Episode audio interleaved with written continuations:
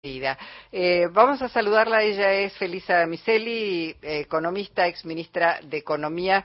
Felisa Jorge Alperín, Luisa Balmaya, te damos la bienvenida. ¿Cómo estás?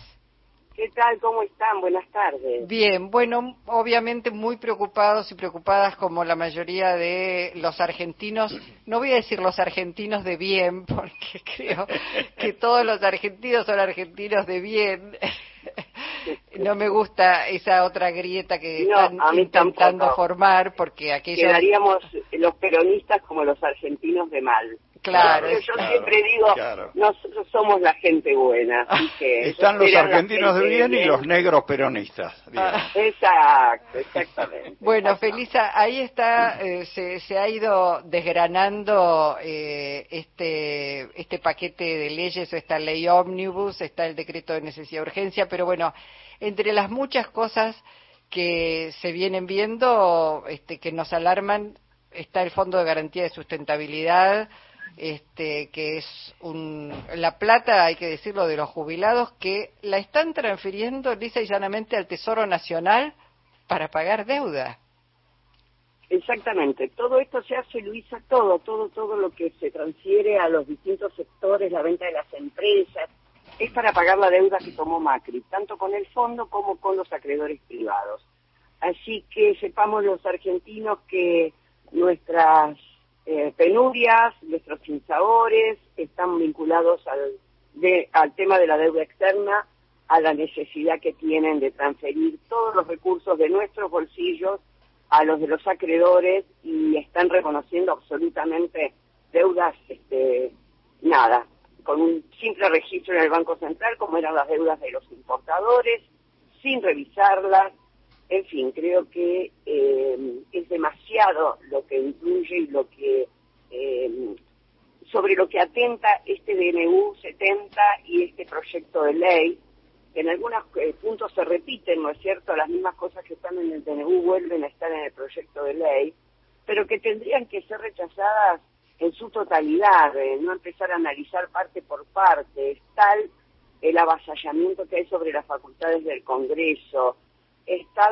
la expresión de un deseo de gobierno eh, omnípodo que pueda quedarse con todo el poder y no repartirlo ni dejar que nadie opine, que está tan a la vista eso, que sinceramente mi consternación tiene mucho que ver con esta falta de oposición frontal a esta situación y a este decreto, ¿no? Eh, me parece que tendríamos que ser también nosotros un poco más audaces, más fuertes, tener un poco más claro lo que está en juego, porque vos hablabas, Luisa, del fondo de sustentabilidad que pasa al Tesoro, pero te digo también que está el artículo 345, donde ya se planean ejercicios con fuerzas militares de potencias extranjeras en nuestro territorio, donde hay modificaciones a la ley de seguridad y a la ley de defensa nacional, todas represivas, todas represivas, en fin, hay tantas cosas para para poder este Felisa. Eh, analizar que, que, me parece como que ir punto por punto es como encerrarnos en una en una pequeñez cuando tenemos esa enormidad que, sobre la que revelarnos, ¿no? Mm. Felisa, eh, hace un ratito hablábamos en el programa sobre eh, los buenos resultados económicos de la gestión de Lula da Silva en Brasil eh, donde están bajando la inflación, donde se ha recuperado mucho la economía brasileña y uno no puede dejar de pensar que la, burguesía poderosa brasileña en algún sentido debe haber encontrado un entendimiento, un acompañamiento de alguna forma con el presidente de centro izquierda, mientras que acá los grandes capitales, los principales, los capitanes, digamos, del gran capital en la Argentina parecen haber justificado y no solo eso, sino dado letra a las ideas de Milley. Eh, hay, hay una diferencia de, actitudes de esas burguesías de Argentina y Brasil. ¿Cómo lo ves vos? Sí, sí, yo creo que sí, que son históricas. Bueno, primero la burguesía brasilera había apoyado junto con gran parte del establishment brasilero a Bolsonaro, no nos olvidemos de eso, ¿no? Y ante el desastre que fue el gobierno de Bolsonaro, eh, cambiaron de actitud y eh, yo no sé si es siempre tolerancia a Lula o si realmente han hecho un, alguna alianza para salir de la crisis y para poner en marcha Brasil, que es muy probable, que es muy deseable este, que, que sea de esta manera y por este motivo.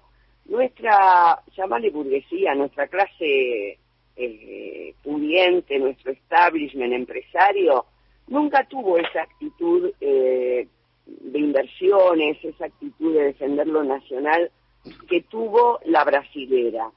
Incluso en épocas de Néstor y Cristina, donde se mm, ganaron tanto dinero, eh, nunca tuvieron la actitud de tender un puente para, entre todos, llevar adelante el país hacia un camino de desarrollo. Siempre era la oposición.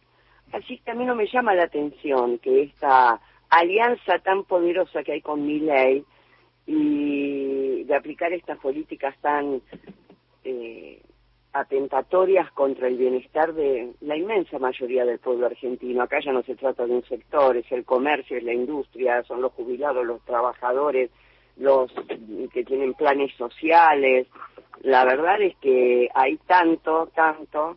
Es que mira, Felisa, hoy eh, leíamos parte de las conclusiones que sacó un jurista este, penal internacional que lo que planteaba que se está haciendo aquí en la Argentina este, tiene que ver con un golpe de Estado transnacional, así, así lo planteaba él, ¿no?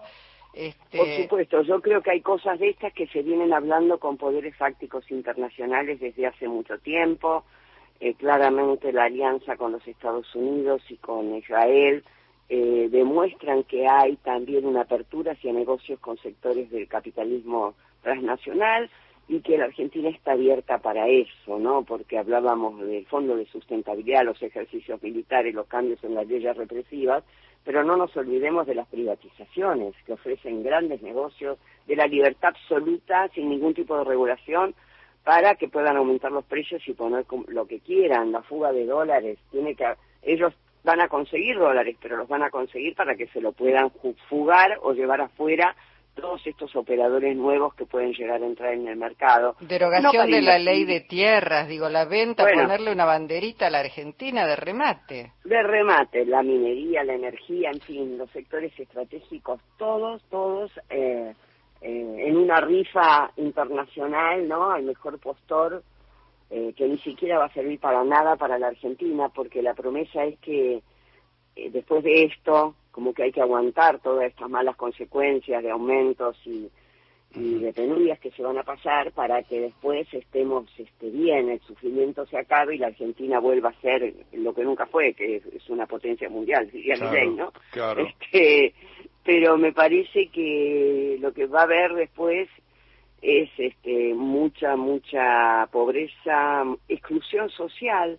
Ustedes fíjense que durante el gobierno de Alberto se podría decir que había pobreza, que fue aumentando, es verdad, que había indigencia, que también aumentó, pero que no, no había exclusión social. El Estado estaba presente atendiendo a casi todos los que estaban en una situación muy mala. No digo que eso sea lo óptimo, pero tengo el recuerdo de los 90, donde la gente vivía su barrio como en un gueto, donde no podía salir porque no tenía ni plata para tomar el colectivo para buscar trabajo y el Estado no llegaba de ninguna manera. Ahora, eh, a los barrios pobres durante los últimos años llegó la comida de la mano de las intendencias, de la mano de las organizaciones sociales, religiosas, de las, de las provincias y de la nación, por supuesto. Mm. Esto como se corta, esa gente va a quedar excluida y bueno, esperemos que pronto eh, se revele contra tanta injusticia, ¿no? Ese sería mi, mi deseo para este año 2024.